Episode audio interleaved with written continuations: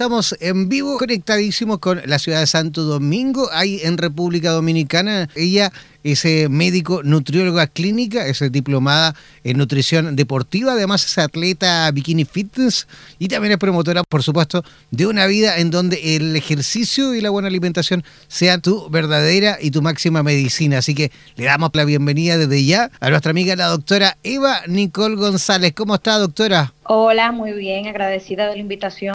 Oiga, doctora, usted eh, ha puesto un tema fundamental en la situación que estamos viviendo en la actualidad con esta pandemia que nos aqueja a todos. La importancia de la alimentación, la importancia de la nutrición en, este, en estos tiempos tan difíciles. Me imagino una de las claves principales para, para a lo mejor no poder contagiarse, ¿no?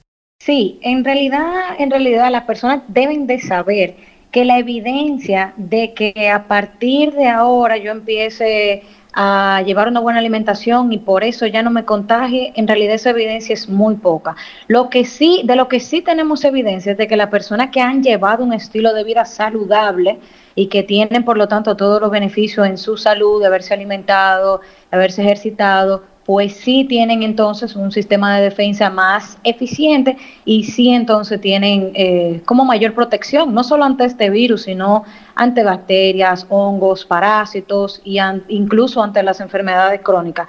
Es por eso la importancia de recalcarle a la gente, repetirle a la gente que no deben alimentarse bien para evitar un virus, que no deben alimentarse bien, eh, qué sé yo, para una foto, deben de llevar un estilo de vida permanentemente saludable. ¿De qué forma podemos, doctora, eh, mejorar nuestro sistema inmunológico mediante la nutrición? Bien, hay algunas cosas, hay algunos puntos de eso que son bien conocidos por la, por la gente, la población en general, pero hay muchos que son mitos y que, y que debemos de estar alertas de todas esas cosas que vemos en WhatsApp, en redes sociales y que no precisamente tienen eh, pues evidencia científica. Pero lo que sí ya tenemos hoy en día asegurado y mil veces confirmado es, por ejemplo, el uso de nuestro aliado, la vitamina C, la suplementación con la vitamina C. Incluso hay unos estudios con la vitamina C recientes que han demostrado que mejoran la condición y disminuyen el tiempo de hospitalización en los pacientes que ya tienen infección por coronavirus. O sea, incluso lo han utilizado hasta como tratamiento, pero ya esto es una megadosis, ya esto es algo que no podemos hacer eh, pues nosotros desde casa. Lo que sí podemos hacer es acostumbrarnos a un consumo alto de vitamina C de mínimo 2 gramos diarios o 2.000 miligramos, no importa cómo tenga usted su, la presentación de su suplemento, diario, para entonces eh, de esta forma reforzar nuestra inmunidad.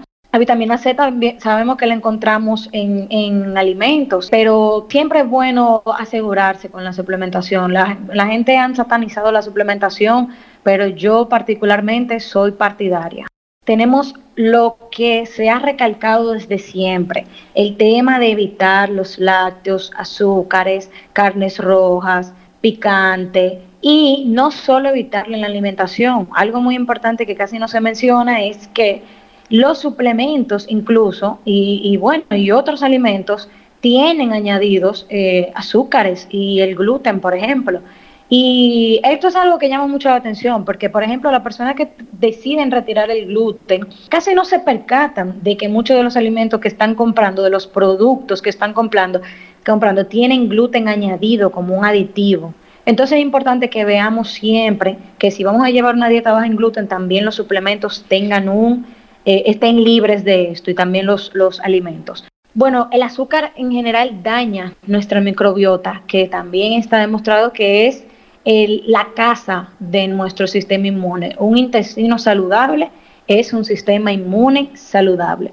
Lo mismo pasa con los lácteos, que ya la mayoría de personas somos intolerantes a ellos y se siguen y se siguen imponiendo por la industria en bueno pues en la alimentación diaria pero no no hay evidencia de que sea necesaria.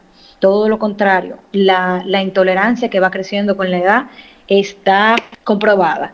También podemos recomendar el consumo de las enzimas para este tiempo. ¿Por qué? Porque muchos de nosotros no tenemos la condición de asimilar o de desdoblar los alimentos que consumimos. Por ejemplo, yo me como cualquier comida así muy nutritiva, eh, entonces imaginemos que son como perlitas. Si yo no puedo eh, romperlas, si yo no puedo separarlas una por una, yo no voy a poder absorberlas. Y si no las puedo absorber, pues no me voy a nutrir y no me voy a beneficiar de ellas.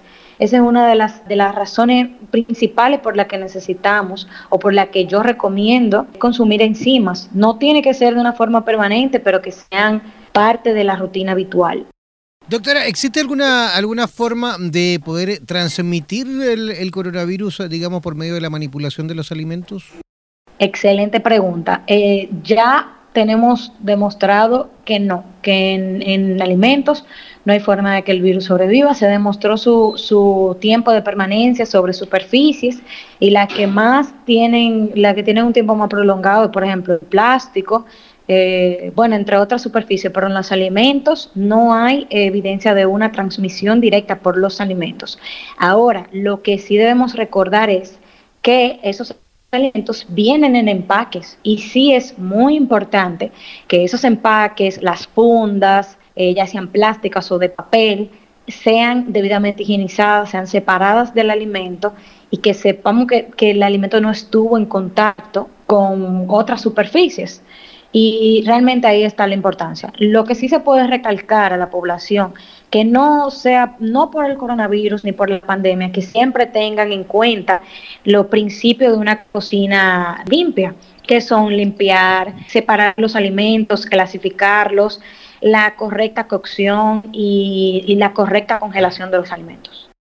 ¿No ha recomendado en este tiempo, doctora, quizás eh, la posibilidad de las verduras crudas? Versus las verduras eh, cocinadas, cocidas. ¿Existe algún riesgo justamente, y pegadito a la pregunta anterior, ¿existe algún riesgo de poder consumir, por ejemplo, no sé, lechugas, hortalizas, alguna, alguna verdura que, que a lo mejor tenga una mayor exposición al virus? No, inmediatamente esos alimentos se, se limpian correctamente, ya estamos, estamos eh, exentos de cualquier infección, porque se supone que no vamos a consumirla, eh, inmediatamente la compramos. Y el, por ejemplo, el vinagre, por poner un ejemplo de una forma de, lavar estos vegetales, inmediatamente lo inactiva. Eh, ese, por ejemplo, es la forma que uso yo, eh, vinagre y bicarbonato. O sea, no hay problema con eso.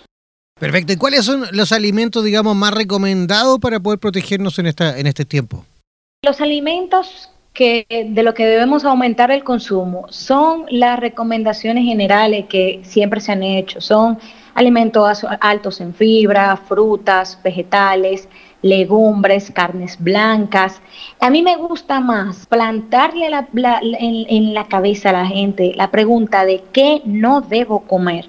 Yo pienso que eso es una pregunta mucho más interesante porque simplemente con retirar los alimentos que ya se han señalado, disminuir el consumo de carnes rojas, de azúcares refinados, de harina, de disminuir el consumo de los aditivos alimentarios que están presentes en los alimentos ultraprocesados, solamente con eso, pues ya yo voy a estar garantizando una salud intestinal, la salud intestinal óptima que yo necesito. Y pues con el consumo de cereales integrales, sobre todo de grano entero, de vegetales de todos los colores y toda la variedad de, frutas, pues ya yo estoy garantizando el consumo de magnesio, de zinc, de selenio y de otros oligoelementos que está demostrado su interacción o su influencia o su participación en el sistema de defensa. El selenio, por ejemplo, tiene muchísimas eh, evidencia del, del, aporte y de la influencia que tiene en el sistema inmune.